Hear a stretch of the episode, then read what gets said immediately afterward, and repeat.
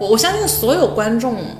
一方面你肯定会领略到他这种遗憾，嗯，就说哎呀，他要可以活下去就好了，我们也许还能听到同样美妙的音乐，嗯，但是这里本身就是一个幻想和欲望啊。首先，就他如果下了这艘船，其实是不确保他能继续演奏的。我们今天看了电影《。海上钢琴师《海上钢琴师》是由朱塞佩·托纳托雷执导的影片，是《时光三部曲》中的一部。另外两部分别是《天堂电影院》和《西西里的美丽传说》。这部《海上钢琴师》它讲述的是一名名叫一九零零的孤儿，他在一艘叫 Virginia 的远洋客轮上，这艘客轮是往返于欧洲与美国的这样一艘客轮，他在这艘客轮上出生，也和这艘客轮一起消亡。嗯，这讲的就是他的传奇的一生。嗯，先浅聊一下你的感受吧。我的感受还蛮矛盾的，嗯就是一方面，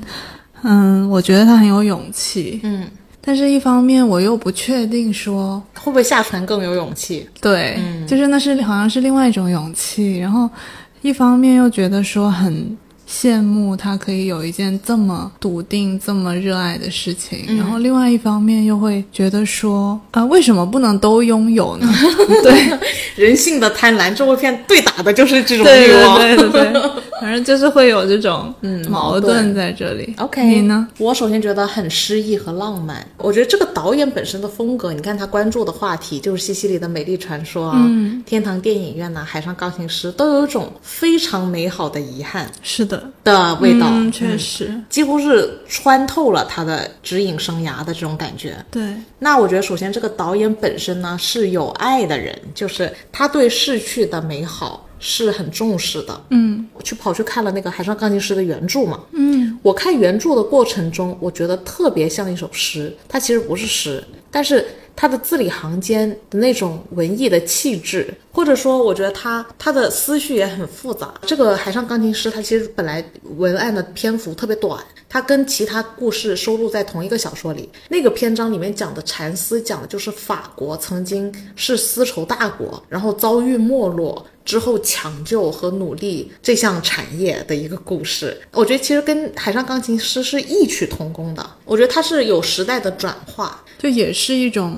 遗失的美好，对，但是我们要怎么面对它，这是那个很重要的问题。更有意思的事情是，原著是意大利人，导演是意大利人。然后他们拍了一部全片在喊 America，然后那个 Virginia 在片头的时候，她船上挂的旗帜是英国国旗。它其实这个故事的背后，它是有一个很沉重的大时代氛围，它并不是那么仅仅在讲一个个人的问题，对，因为他这个名字就非常时代嘛，哎，没错，嗯因为我们呃国内它翻译出来感觉就很个人，因为是海海上上钢钢琴琴师，就好像是一个人的事儿。但是原片的名字其实叫《The Legend of 一九零1900零》，那他就说是一九零零传奇，听不到一个人的这个故事里，感觉是嗯就一你九不零看零。的话，你不知道是个人的哎，故没事错。，对，我觉得这里是有一个作者和导演自己真正想要传递的方向的暗示的。他讲的其实是一九零零这个时代的传奇，嗯，他缅怀的也是这个时代，或者说不能说完全是缅怀，他的矛盾的那个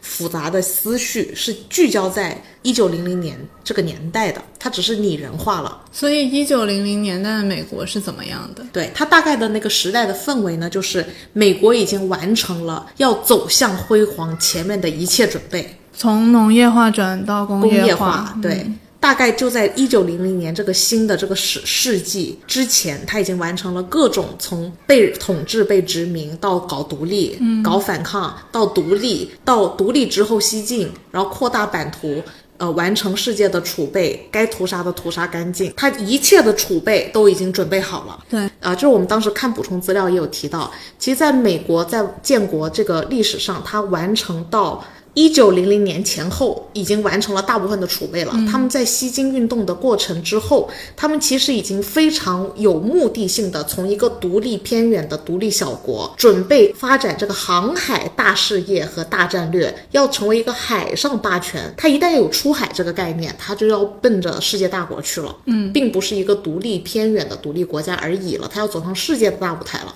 对，这也是这部片叫《海上钢琴师》，就是一方面翻译的也挺好的地方。为什么整个故事都是在海上，其实也跟他一九零零年颁布的这条大的海上军事墙的国家是有关联性的，这个策略。这个策略有关。对，而且那个时候是他们发展最快的时候，嗯就等于是说在飞速的崛起，所以其实是有很多欧洲人都是想要去美国寻找机会。对，其实呃，在原著小说里面也有明确的提到，这个 Virginia 号就像泰坦尼克号一样，因为嗯它的造型也很像，不是吗？它的那个意义，关键是那个意义也很像，就是大家怀揣着对未来的希望。那也就是说，呃，我们这一次聊这个海上钢琴师，一个非常大的思路，其实呢，肯定是跟这个时代是相关的。然后所有的人物其实是在一定程度上拟人化了，把这个时代的面貌、问题、暗藏的内在精神世界融在了这部片拟人化了。好，那我们就开始正式梳理我们的剧情吧。故事一开始呢是小号手，他到了一个卖乐器的店里面，嗯，他说他要把他的小号给卖掉，嗯。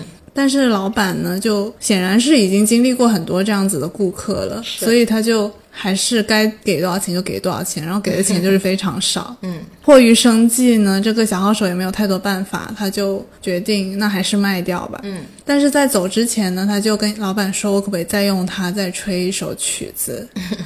结果呢，他就吹了一首曲子，然后老板一听就发现，哎，我我刚好有一张这个唱片，我不知道这唱片是谁的，但是他的他弹的这个曲子跟你的跟你吹的是一样的哦，所以就从这里拉开了整个故事的帷幕，画面就转到了这个 Virginia 号上面。男主人公幺九零零呢，他被遗弃在了这个 Virginia 号的头等舱的钢琴上面，嗯，用一个 TD Lemon 的一个盒子把它装着，然后呢就被当时船上的煤矿工发现了，嗯，煤矿工他叫 Danny，然后他就坚信这个 TD Lemon 这个 TD 的意思是 Thanks Danny，呃，于是呢他就不顾其他人的嘲笑和反对，他就决定自己要抚养这个婴儿，然后因为当天是幺九零零年的第一天，所以他就把它取名为一个很长的名字，但是最后就是幺九零零。嗯，其实他是把他自己的名字加上 T D Lemon，再加上一九零零，对的放进去了。所以是一个非常长的名字，但是大家是就叫它一九零零了。是，嗯，我觉得其实从这个名字本身就要解析一下，嗯，他周围的那些煤矿工朋友们是给他提议说，反正你也不知道叫什么，要不就叫 Tuesday 吧，因为正好嗯在 Tuesday 找到。从这些矿工人的思维模式的角度来讲，他们就是非常直白的，对是的什么就是什么。通过这个一九零零的名字的诞生，也是作者给我们观众留下的第一条线索。线索，没错，线索一当然就是 T D Lemon，线索二其实就是一九零零。然后他们在这这艘叫 Virginia 号上，Vir Virgin 就是嗯像新生儿一样的新船、大船，开向美国的一艘这样的船，在这个年代。这个时刻捡到的这个孩子，以此而命名，所以这些都是导演想要折射的内容。那在海上出生的1900呢，他因为在船上出生，所以他他也没有任何的证件什么的，他就是一个、在陆地上来说是个不存在的人，嗯，他也没有什么户籍呀、等等。那就在这样的环境中呢，1900就长大了，在他八岁的那一年，Danny 很不幸的因为一次意外身亡了，嗯。嗯，那其实这对于幺九零零来说是一件非常受打击的事情，他又变成了一个孤儿。嗯，但是在这个时候呢，他有一天就无意间去到了这个头等舱，然后他就听到了里面在弹钢琴，嗯，然后这个钢琴声好像唤醒了他身身上的某一个部分，嗯，在深夜的时候，大家被一段琴声给惊醒，然后循着琴声听过去呢，就发现是这个小孩子坐在琴琴上面弹琴，嗯，无师自通无师自通，对的。嗯，从此呢，幺九零零就开始在这个 Virginia 号上面去演奏、去弹琴。对一的九零零的传奇就开始了。对的，一九零零小时候的这一段描述当中，还有几个要点很重要。嗯，第一就是为什么丹尼必须死。嗯，如果丹尼还活着，一九零零的成长会不会不一样？会，因为他可能就接触不到。因为 Danny 他对旧时代其实是有很多刻板印象的，这些刻板印象其实也持续的影响着一九零零。一九零零他身上本来抱有的使命啊，就是看一九零零他的影射，嗯，和这个设定来看，他就是既有身上旧的东西，他又不得不必须探索新的东西。对的，那我觉得就是在于 Danny 的死到他发现钢琴这样的交接当中，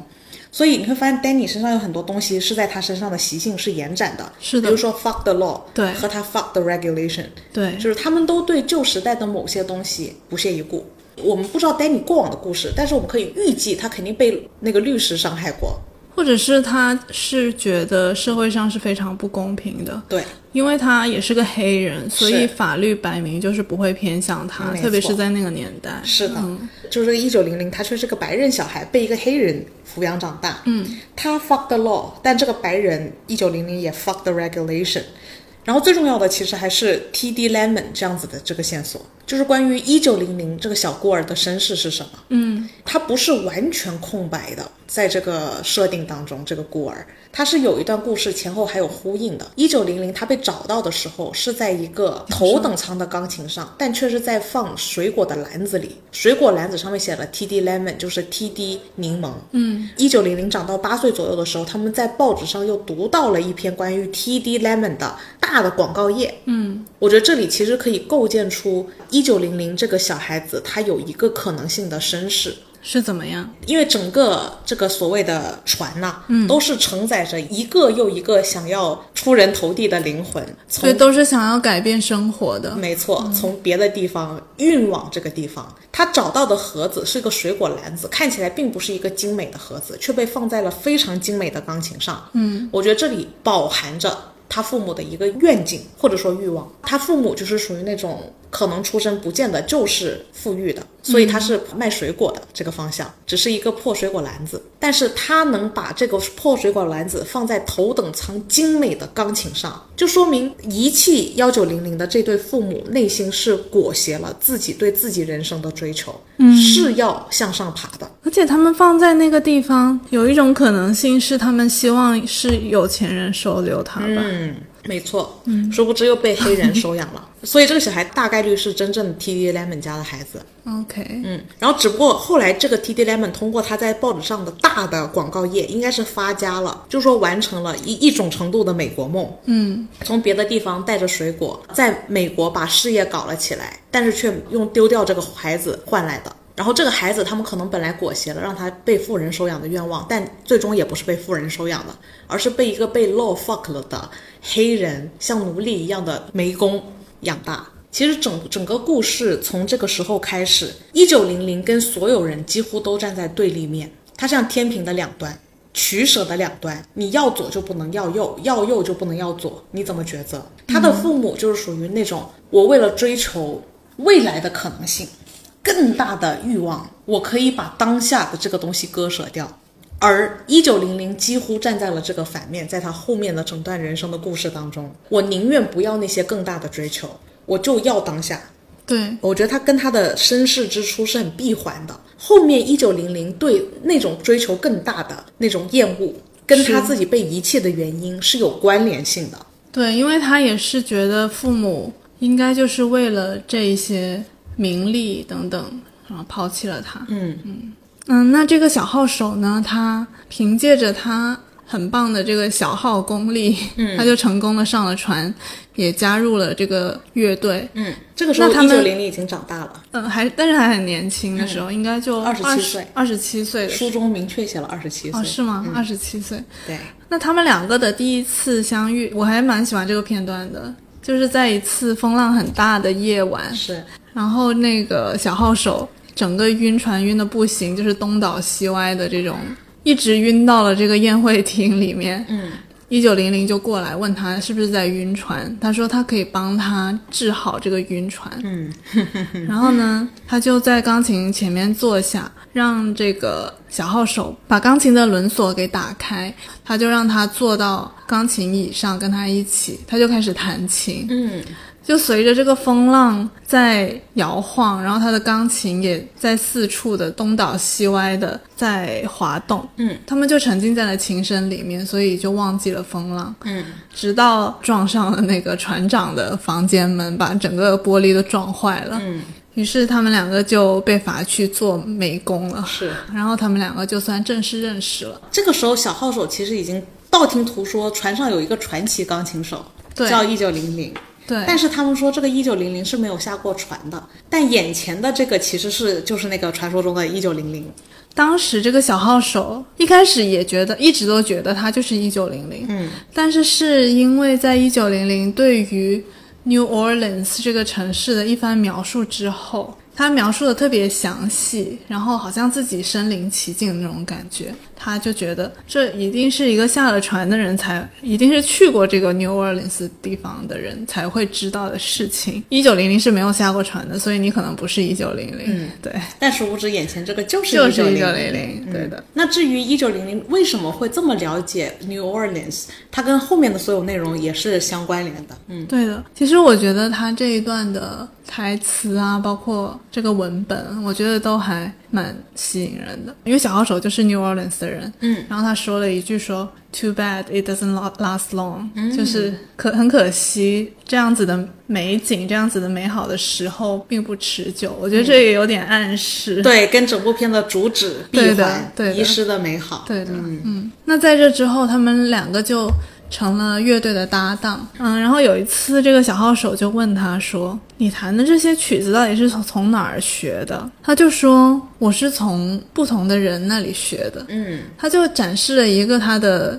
天赋吧，就是他看不同的人，他会分析说这个人的背景是怎么样的，他的心情是怎么样的，嗯嗯，他的处境是怎么样的，然后根据这个音，他的音乐就自然的流淌出来了。嗯，除了在头等舱演奏之外，一九零零也会去三等舱去演奏。嗯，那这个地方跟头等舱的氛围就特别不一样。嗯，大家在一个很挤的环境里面，是因为受众不一样，所以音乐不一嗯样，嗯音乐特别不一样。是对，我觉得在三等舱的时候，他的音乐会更轻松嗯简单的、快乐的那种感觉。对 OK，其实一九零零它的音乐是给不同阶级共享的，对，就是他的音乐本身不分阶级，嗯，但是因为他在这个故事中他的一个技能呢，其实就是折射别人，嗯，你是怎么样的，他流出来的音乐就会变成怎么样。是。他在头等舱的音乐和在三等舱的音乐不一样，也是来源于它折射的这个阶层氛围不一样。头等舱的人呢，感觉会更沉重一些，反而，嗯，头等舱他更端着，对，端着也好，或者说有很多说不出口的心理负担也好，而那个溜进来喊出喊得出 America 的那个人，就是他是向往着头等舱的那种机会主义者，他总是能捕捉到谁能喊出 America，眼底的欲望是相似的，就是那个眼底最有欲望，嗯，然后身上最没负担，他能在美国这片新兴的土地上最大展拳脚，嗯的这一波人，总是能被这个一九零零捕捉到。他们是最渴望的，最渴望的、欲望最强的，对，嗯，就是欲望强，然后也有行动力的，也有行。动力。对、我觉得 T D Lemon 就是这样的人，就是把一九零零遗弃在船上的人，就是这样的人。这也是为什么一九零零总能捕捉到他这些人的存在，是多少有一点那种自身经历验证出来那味儿。是。接下来是有一个非常经典也精彩的片段，就是一个斗琴的一段故事。嗯，幺九零零的琴艺非常的出色，然后他就声名在外了。嗯，爵士之父吧，算是。嗯他就听说了这个人，然后他就请派人过来跟他说，他要跟他斗琴。嗯，那一九零零其实就不是很明白说为什么要斗琴。嗯。这位爵士之父呢，他整一个人就是非常的嘚瑟的。嗯，一九零零其实也看到了他那个很嘚瑟的样子，但是他就很不解说，这斗琴的意义到底是什么？嗯这样子。那到了斗琴当天，爵士之父的出场也非常的，嗯，就是装，逼，对，非常装逼。但是大家也特别配合他装逼，就全场都好好像特别敬佩他的这种感觉。那他来了以后呢，他就点了一根烟，然后他就弹了他的第一首歌曲。那在谈完之后，大家都报以了热烈的掌声，因为弹得非常好。嗯，然后包括幺九零零也觉得他很棒。然后在弹完以后，他的那个烟就刚好燃烧到了钢琴边上，啊，不多也不少。嗯，展现了他的功力。是但是呢，一九零零坐上去以后，他却很轻松的就弹了一首圣诞的平安夜，原著叫《老爸快回来哦，OK，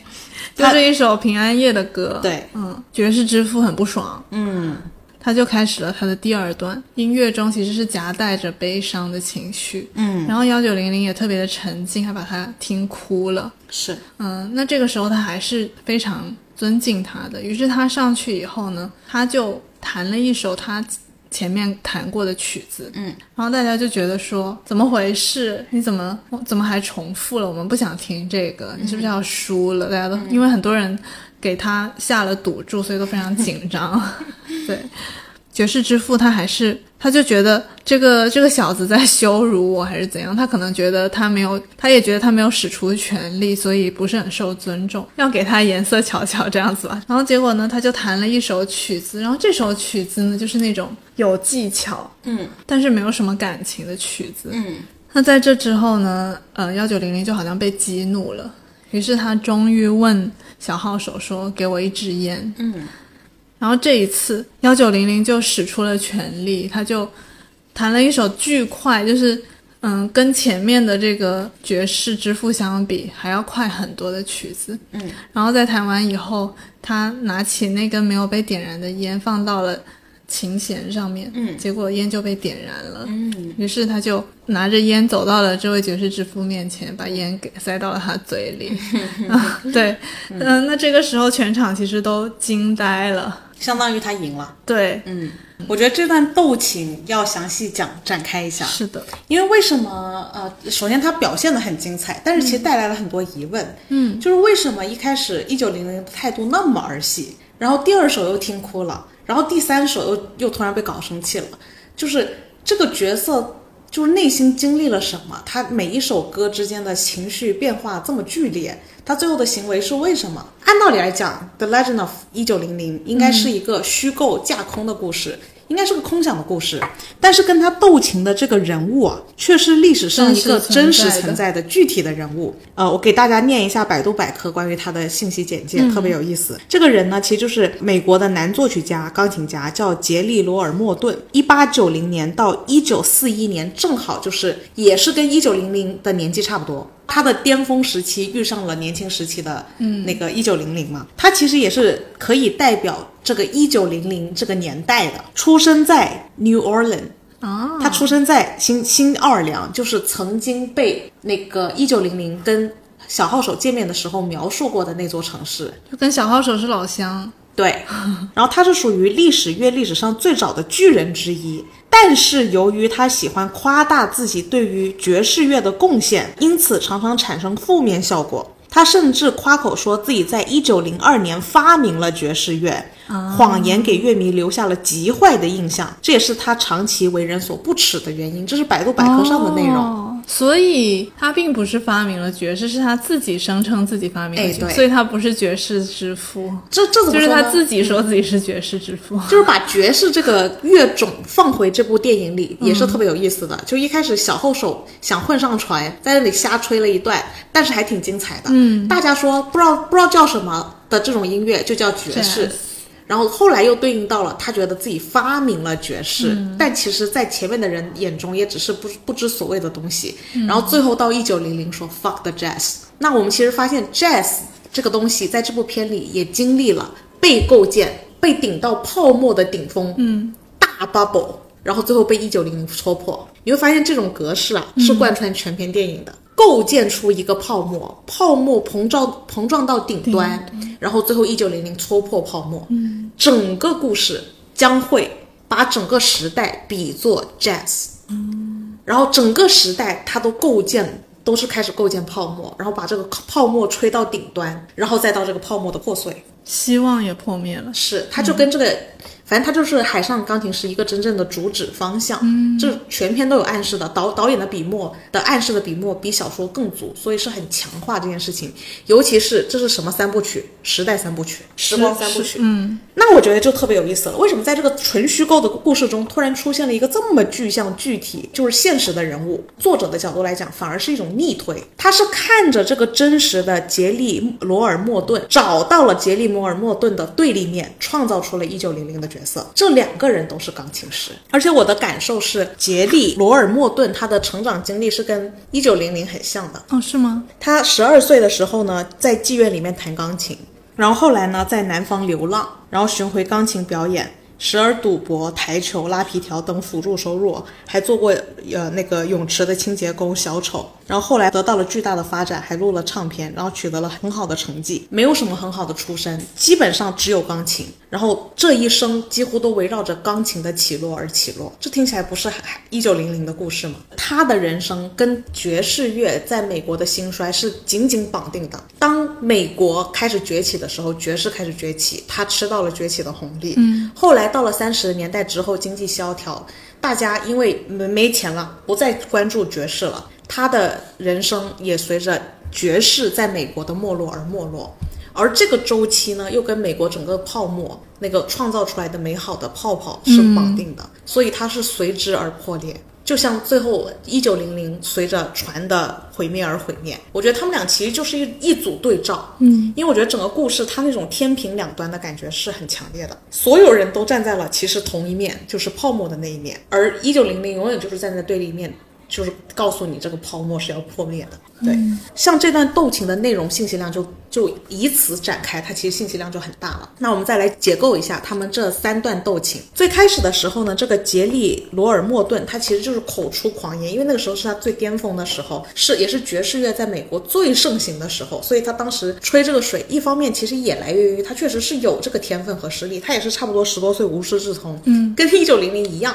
自己打拼出来，通过爵士，通过音乐。然后，所以他也有一一些自身的那种吹捧。呃，原著里写的更清晰一点，是因为他在船下听到有人在讨论说，那艘船上的那个音乐家、钢琴家才是传奇。陆地上他听了就很不爽，就要去挑战他。然后挑战他之后，他第一次见面，两个人的心态是完全不一样的。嗯对，一九零零，因为他本来也没想要斗琴，没错，所以他其实是一种友好又带点好奇的那种心态。哎，没错，我觉得从这里就要开始解释一件事情了，就是说我们常常用我们陆地上人的思维在审视一九零零的决定，会给他加以比如说勇敢啊、坚持啊。这样子的定义，嗯，但其实我觉得一九零零脑海里不是这这种构造，对，因为你看，像陆地上的人，像这个杰利·摩尔莫顿，他经历过人生的很多痛苦，所以他随着这个经济的泡沫膨胀起来，这些都不是一九零零能理解的。但是从他的角度来讲，也是真情实感的，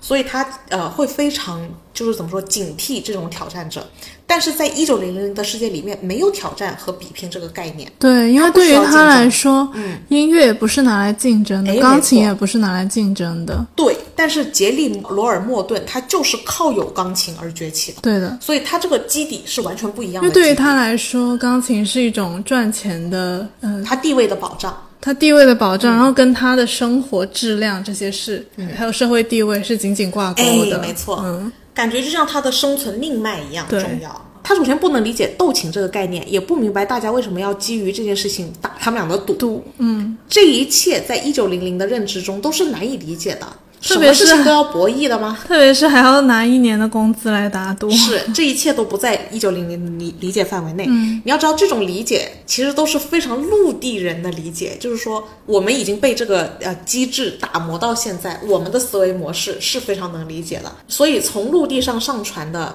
小号手，他其实是我们嘛，是我们观众的价值观是的判断。嗯，所以从他的角度来讲，也是非常不能够理解一九零零的。一九零零有一个功能在这部片里，就是做折射。你给我什么，我就折射给你什么。他是看到谁就能弹出什么样的音乐的那种能力啊。嗯，所以他是、他第一段弹那个圣诞祝歌，是因为他看到这位的时候是这样的心情吗？原著里面弹的歌叫《老爸快回来》，他说是一九零零几年前从移民那里听过来的，从那个时候他便不可自拔，他是真的喜欢这首歌，嗯，也也不知道有什么东西令他那么喜欢，令他感动。但是意思是，其实一九零零在弹第一首圣诞曲的时候，是并没有不尊重的意思。对，就是他在弹一首他很喜欢的歌跟大家对分享。是的，弹第二首歌的时候，其实这个杰利·罗尔·莫顿的一首成名曲叫《The Crave》渴望，这里其实是这个黑人钢琴家反而非常坦诚的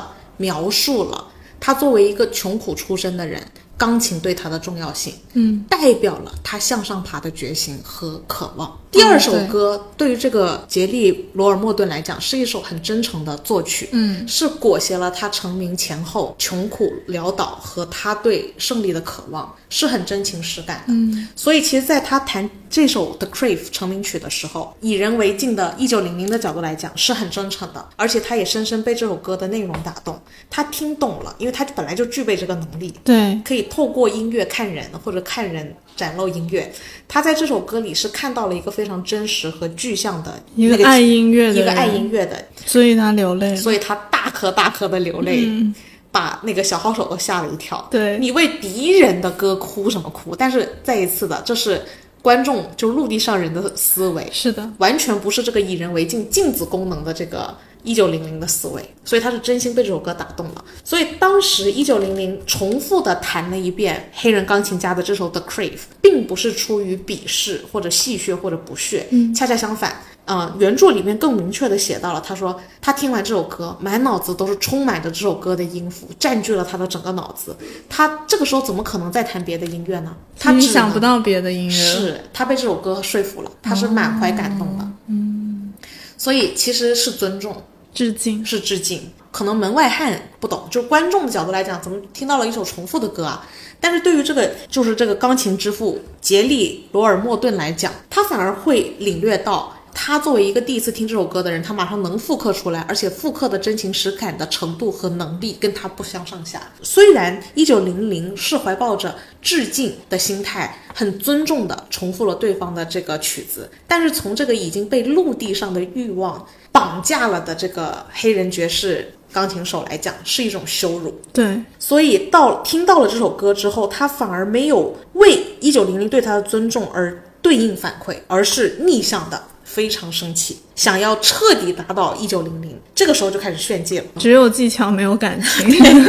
然后书里的描述是，这种不是演奏，而是魔术和杂技。嗯，他让八十八个琴键都发挥到了极致，以一种骇人的速度，一个错误音符都没有，脸上的肌肉都没有动一下，那甚至不是音乐，而是巫术。然后虽然弹奏完了之后，大家爆发了强烈的掌声，但是你从这个作者描述的角度来讲，嗯他已经不是音乐了，也不是演奏了，脸上的肌肉都没有动一下了，真没有情放和感实感情没了，你已经完全很精简和高度的概括 了这首歌的问题所在。嗯它跟刚才那首的《Crave》展露出来的内容已经是变变质了。第二首的《Crave》因为是他的成名曲，而且裹挟了他自己真正的心心声，所以是动人的。但是到了这一首，因为他已经想彻底弄死打败打败一九零零，而爆发出来的是一种纯欲望的状态，情感已经被搁置了。但是这件事情也被一九零零捕捉到了，所以这个时候一九零零就能串起这个人之前的更多表现了。嗯，这个人其实最开始的表现是很嚣张的，拿了一根烟，然后放在琴架上。但是当他开始不尊重音乐的时候，已经不是演奏，已经不是音乐了的时候，变成那种纯的炫炫技技这个时候，一九零零就能领略到他一开始的那个拿一根烟是什么意思了。所以，从这个作为镜子功能的一九零零来说，他要把这两件事串在一起，然后正式的给他反射他自己的面目。嗯，他给他反反射的面目呢，就是你自取其辱和你不尊重，你将会换来对等的不尊重。和羞辱，嗯，这个时候一九零就开始火力全开，弹了一首巨快的歌，然后模仿他拿烟，但是他不抽，他是为了最后弹完那个琴之后，为了告诉大家听，我如果要比技巧，我的技巧能比他更猛，对，所以他最后拿的那根烟不是抽，而是放在琴键上可以点燃，就说明我的功力真的要比功力，你要比功力，那我就跟你比功力。然后这个时候就完成了一次一九零零的反杀。那至此我们其实解构完这个整个斗琴的戏码，其实这个斗琴的戏码再一次了，它还是强调整一部电影的主题，所以这个所谓的爵士之父，他承载的就是前面你说的那个 jazz 的那个角色。对，创造了一个 jazz。对，然后 Jazz 被吹到了顶点，然后被戳破了，然后被戳破了。对对，果然又是这样的结构。果然又是这样的结构。然后这整个结构它是以小见大的，影射整个时代。然后接下来呢，就要讲一段有关于这个一九零零差点下船的一段故事。嗯，那首先是，首先其实是有一天晚上，一九零零在船上弹琴的时候，突然间有一个手风琴跟他合奏了起来，嗯非常好听。嗯嗯，是一个从意大利来的农夫。嗯嗯，他们两个其实就聊到说，他为什么要来美国？他是说，嗯，他在意大利生活的时候，他意识到了他的整个全世界就只在那一小片很有限的地方，只在方寸之间。嗯，但是他有一天突然意识到了，生命是无限的。Life is immense，、他们强调了这个词，就是这个“无限”的这个词。嗯，他好像被点醒了，然后那个瞬间他就决定要 change life, start fresh，、就是要去改变生活，重新开始。嗯，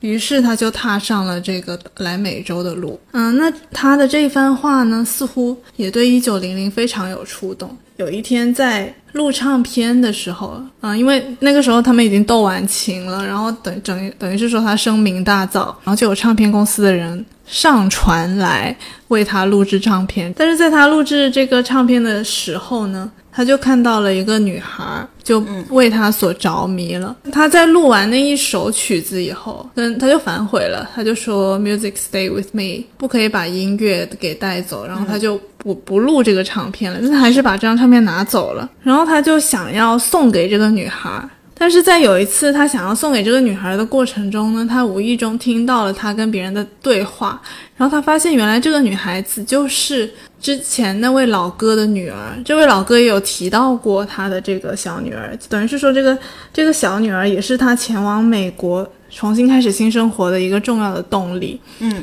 然后他现在看到他的女儿来了，其实他也知道这个老哥应该发展的还不错。嗯。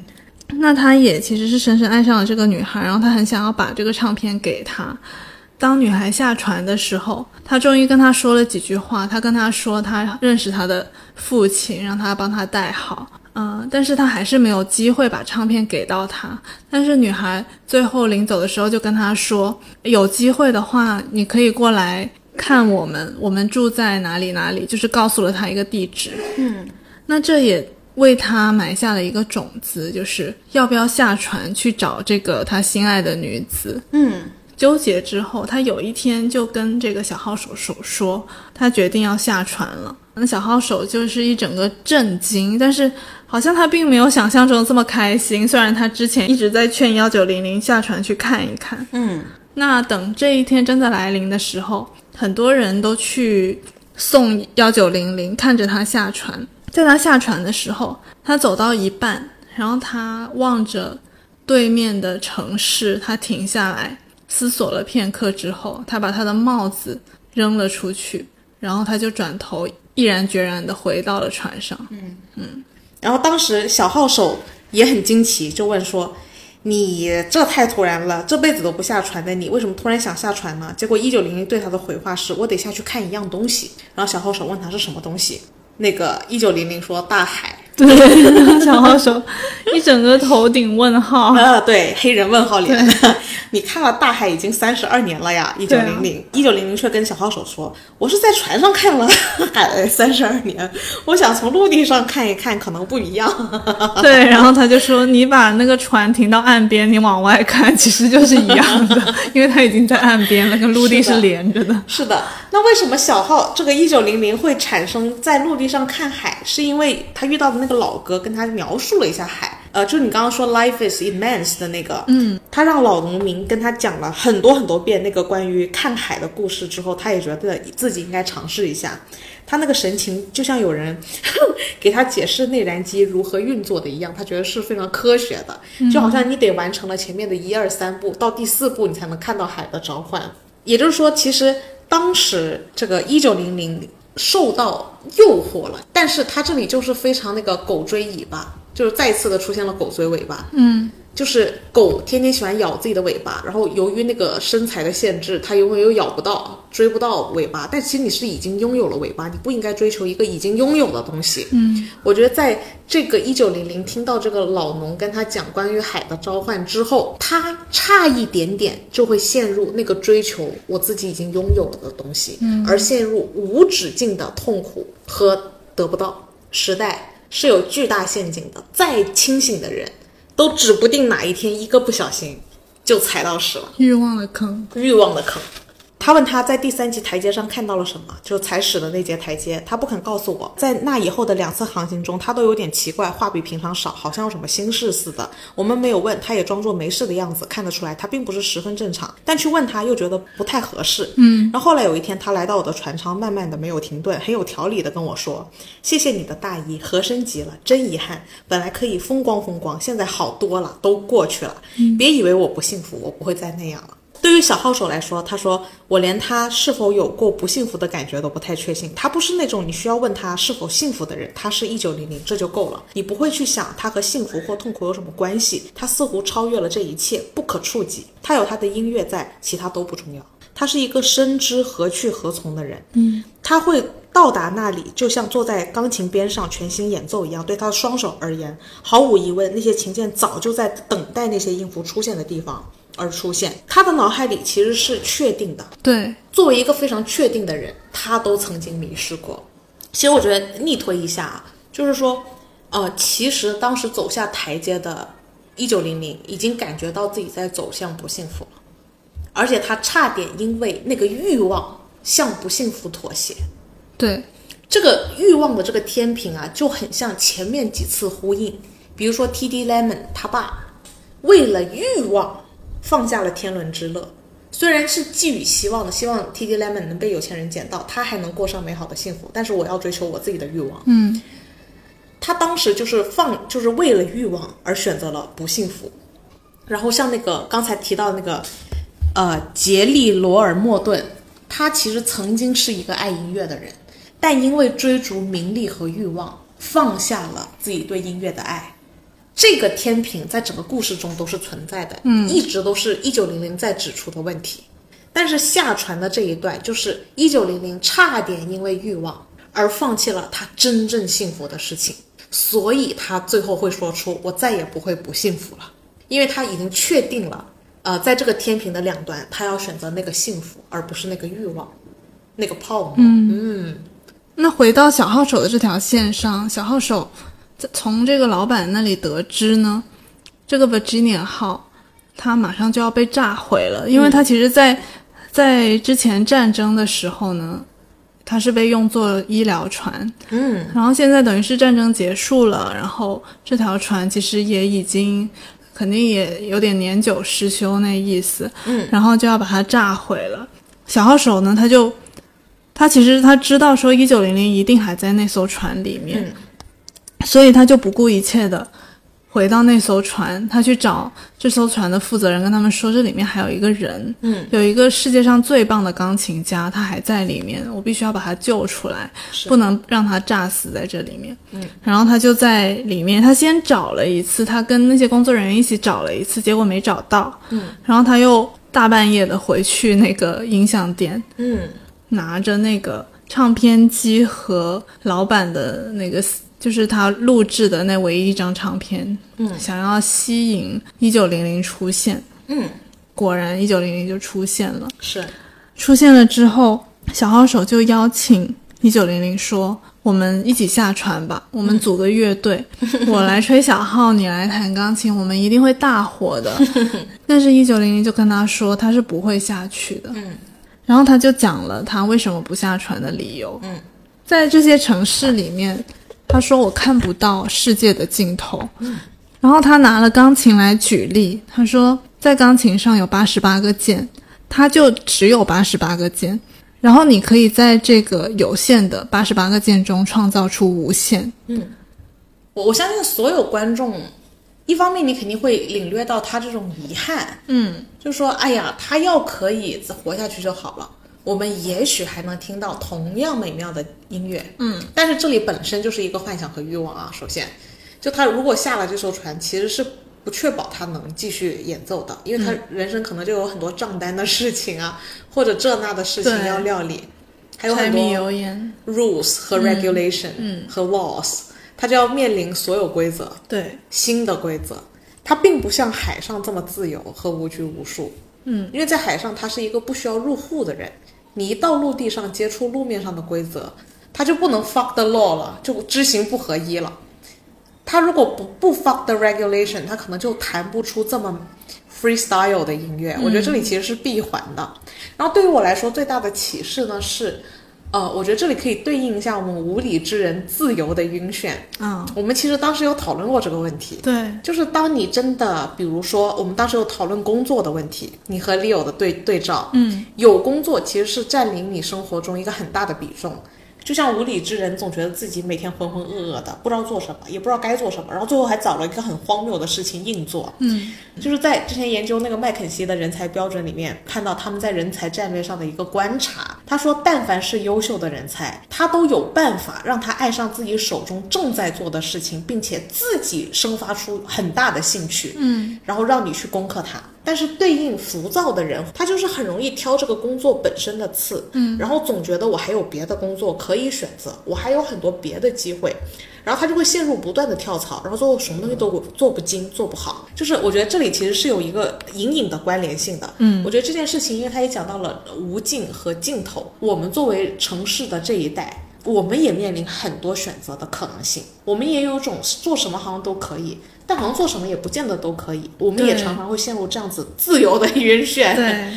他的兴趣是生发的，不是我找到了一件我很有兴趣的事情。你看，刚刚麦肯麦肯锡人才观察那里，人才他会对自己正在做的事情，自己培养和生发出大量的兴趣和爱，嗯，然后反而生根了。也就是说，你你觉得自己的兴趣爱好和支点是找出来的，其实不是找出来的，是逆向生发的。是 just do it，是 just do it。如果你要想着找到一个自己的热爱，你其实就进入了横向的欲望陷阱。你得一个个试吧，这里多花时间。嗯，然后你会发现，因为我刚刚说了，这个爱是生发出来的。如果你一个个找，你是没时间生发的。那也就是说，其实你真正应该爱的东西，就是你正在当做下的在事情做。的事，嗯，其实从一九零零角度来讲，他也不是找到的。当时你可能给他一个小提琴，他就是小提琴了；你当时给他个笛子，可能就是个笛子了；你当时让他去做个蛋糕，他可能就是做蛋糕了。我觉得他是一个典型的，我会想办法对我自己正在做的这个事情培养出已有的兴趣就和干一爱好，行爱一行，干一干一行爱一行。嗯，我觉得这里非常好的解释了城现代化城市的浮躁来源于哪里。其实我们反而丧失了好高骛远好高骛远，一个接着一个，永远下一个好像会更好，反而让你丧失了去审视当下这一个的能力，然后你渐渐就丢失掉了爱上的能力，然后你就会苦苦的陷入我怎么什么都找不到爱，怎么一直找不到，然后就开始狗追尾巴。其实你已经拥有，但你却不自知，就陷入这种认知之苦。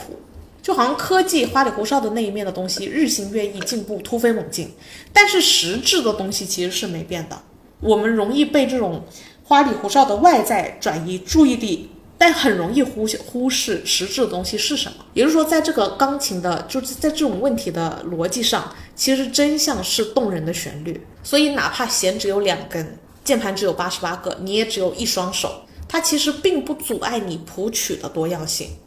意大利也有自己的泡沫，嗯，它只是借由美国也在阐述他们自己的泡沫，嗯，因为你看西西里的美丽传说，其实西西里我们通过这段时间对一些史料的理解，我们发现其实是西西里是欧洲战场必争之地耶，所以西西里的美丽传说是注定要被毁灭的，嗯，OK，那我觉得这点难道不是跟海上钢琴师一模一样吗？对，就像在西西里的美丽传说里，虽然其实西西里的美丽传说恰恰是个悲剧嘛，它最对美丽的那个传说最后最后的下场是最不堪的，对，战后的女人被清算。如果你在战争时间跟敌军通奸过，嗯，你就会被你就会遭遇当众被撕光衣服，然后剪头发，然后被其他女性虐打，这不就是西西里的美丽传说吗？嗯，就是整条村最美丽的那个女人，最后落得的下场是这样的。对，好对心痛，是，但是我觉得这里特别悲哀的地方是，这是这些女人的错吗？但是你们却把情绪都发泄在了这个女人身上，这是什么问题？没有解决本质问题，没有解决本质问题。所以其实从我的角度来讲，根据我对这个导演的理解和他在《西西里美丽传说》和《天堂电影院》的套路，我觉得这个一九零零根本不是选择下不下船的问题，是它跟这个船就是一体的，本身就是一体的。对，对它是注定要走向灭亡的，对，但它也注定是很美好的。它注定是那个本质的问题。对，他如果他他不能从这个本质的问题漂移回世俗的问题，这样就形成不了这个对立的思考的展开了。对，它作为对立面那个本质问题，它是一定得伴随着这艘船而没落的。嗯，这才能拉开这部电影的格局和对时代的观察。嗯好，那我们今天就先聊到这里，好，那我们下周见。下周见。下周看的电影是《色戒》再见。嗯，无删减版。好的，好，那下周见。下周见，拜拜拜